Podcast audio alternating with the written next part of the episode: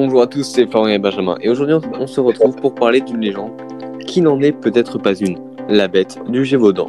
Florian, peux-tu nous expliquer un peu le pourquoi du comment? Salut Benjamin. En effet, la bête du Gévaudan n'est peut-être pas aussi légendaire que cela. Tout commence en 1764, dans l'ancien pays du Gévaudan, c'est-à-dire notre Lozère actuelle, pas très très loin de la ville de Millau. Plus de 100 attaques mortelles se produisent et, très vite, la bête du Gévaudan ne devient plus un mythe, au point de rassembler de nombreuses troupes royales afin de traquer cette soi-disant bête redoutable. Elle est également à l'origine de nombreuses rumeurs et croyances. La bête est plus perçue comme un loup, voire loup-garou, et plus récemment comme un tueur en série. Exactement. De plus, la bête est décrite comme ayant la taille d'un très gros loup, ayant une couleur café, le ventre d'un blanc sale, une grosse tête et une queue poilue à côté de ses grosses oreilles. Le premier cas là où tout commence, c'est en juin 1764. Une vachère affirme avoir été attaquée par une bête avec une description, description faite précédemment. Fort heureusement, elle ne s'en tire simplement qu'avec des habits déchirés. Une quinzaine de jours plus tard, cette fois-ci, une habitante du même village est tuée, et elle devient officiellement la première victime de la bête. On parla longtemps de ce meurtre. Puis, de nombreux crimes furent commis jusqu'en 1767, mais l'on ne fit pas tout de suite le rapprochement entre la bête et ses pauvres victimes. Parmi de nombreuses personnes qui ont qui ont reçu pour ordre de traquer cette bête, on retrouve le capitaine Duhamel, qui a obtenu un nombre de soldats conséquent afin de retrouver et d'abattre la bête une bonne fois pour toutes. Il s'attelle donc à sa tâche et commence le 15 septembre 1764. De nombreuses battues sont organisées, cependant jamais la bête n'est aperçue. De ce qui se dirait, à cause de toutes ces chasses à répétition, la bête aurait réussi à se déplacer jusque dans l'Aubrac, où elle aurait, le 7 octobre, tué une jeune fille. Et tout s'enchaîne. Le lendemain, le lendemain elle affecte deux, autres personnes. Cependant, Cependant, en prenant un bâcher, le dernier réussit le à se protéger ses vaches. Le temps à deux chasseurs. deux. Passons par là. Par là. de tirer sur la bête qui est touchée à deux reprises, mais qui parvient tout de même à s'enfuir. Évidemment, le lendemain, une énième battue est organisée, d'autant plus que deux paysans affirment avoir vu la bête boiter durant la nuit. Là aussi, la bête n'est pas retrouvée. En revanche, c'est la première fois dans l'histoire du mythe du Gévaudan que la bête est blessée. Elle continue ses perpétuelles attaques et tue encore une villageoise pour le mois d'octobre. Face au manque de résultats, le capitaine Duhamel et les États du Languedoc se réunissent et, le 15 décembre, ils promettent une prime de 2000 livres à celui qui attraperait ou tuerait la bête. Cette dernière fut encore 5 autres victimes durant le mois de décembre. Les mois qui suivirent, elle continua de sévir, si bien qu'il fut recommandé de ne pas envoyer les enfants seuls garder le bétail. Une attaque de ce même style se- se- s'est produite, sept enfants du Loiret ont été attaqués, la bête a essayé d'emporter l'un d'eux, mais ses braves camarades sont parvenus à lui faire lâcher prise et la bête du Gévaudan est repartie dans un bois voisin. Depuis ce jour, il a été fortement recommandé que les enfants n'aillent pas seuls ou n'aillent tout simplement pas s'occuper des animaux et ou garder le bétail. Pour montrer Pour et montrer faire prendre et faire conscience prendre conscience à quel point à la quel point la bête un jeu jusqu'au un religieux, religieux. je peux te Je une histoire. C'est un évêque, C'est un et évêque et Gévaudan qui un jour lançait un appel aux prières qui devait être récité par tous les prêtres aux fidèles.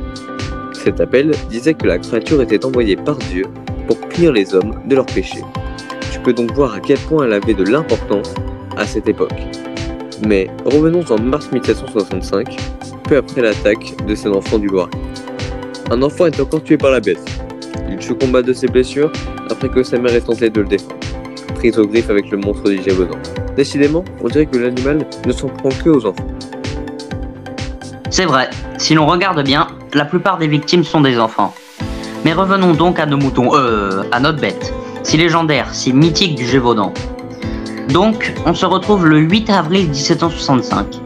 Le conseiller du roi envoie un chasseur nommé Monsieur Denval étant réputé pour être le meilleur du royaume. Il aurait abattu plus de 1200 loups. Il arrive en compagnie de son fils et prend la place de Duhamel qui est muté. Sa première traque commence le 21 avril.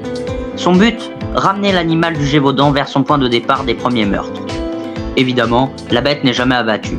Elle s'enfuit sans que les chasseurs n'aient pu tirer. En ce mois d'avril, la cour et l'évêque doivent face à faire un face flux à un massif de flux courriers. massif de courriers. Chacun est à l'heure de sa proposition pour supprimer l'animal féroce. Ils reçoivent, également, des représentations, représentations plus ou moins moins ressemblantes ressemblantes de la bête, de la pour que bête, chacun pour que soit chacun moins soit- épouvanté à son approche et qu'on puisse exercer une meute de chiens à la pourchasser en cas de son approche. Et en effet, c'est grâce à ces représentations que quelques vies ont pu être sauvées. Un habitant d'un hameau a aperçu la bête à environ 200 mètres de la demeure où il habitait et a pu prévenir sa famille à temps avant qu'elle s'arrête. La bête a reçu deux coups de fusil. Elle parvient à s'échapper, bien que blessée au cou.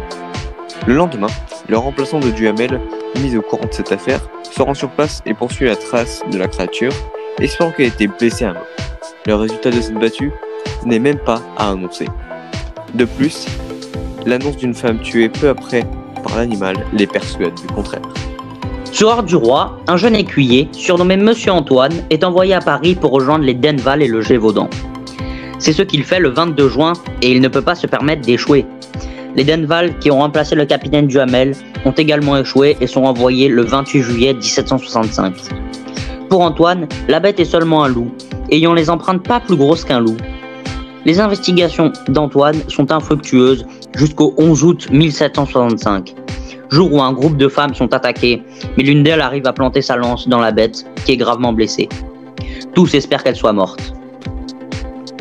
Mais là encore, Mais là encore, ce n'est pas le ce cas. n'est pas le cas. Sinon, le mythe du Sinon, le mythe du s'arrêterait ici. Le 20 septembre, Le 20 une information, une information est rapportée selon laquelle la bête traînait du côté traînait de l'Allier.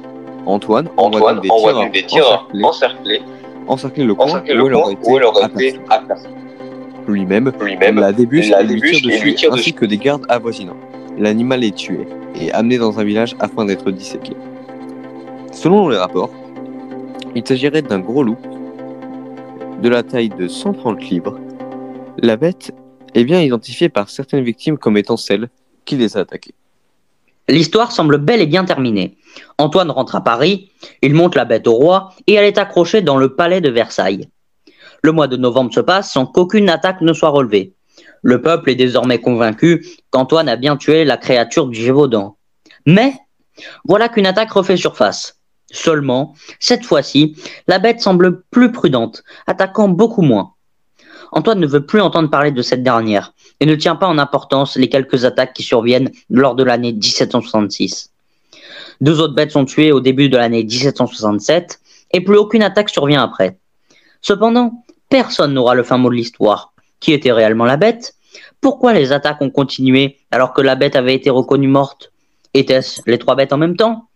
Personne ne le saura. Vous avez atteint la fin de ce podcast. rater, ne rien n'oubliez pas de nous suivre sur notre compte Instagram ainsi que sur notre chaîne YouTube, les podcasts de Florian et Benjamin. On vous dit à dans deux semaines. À la prochaine.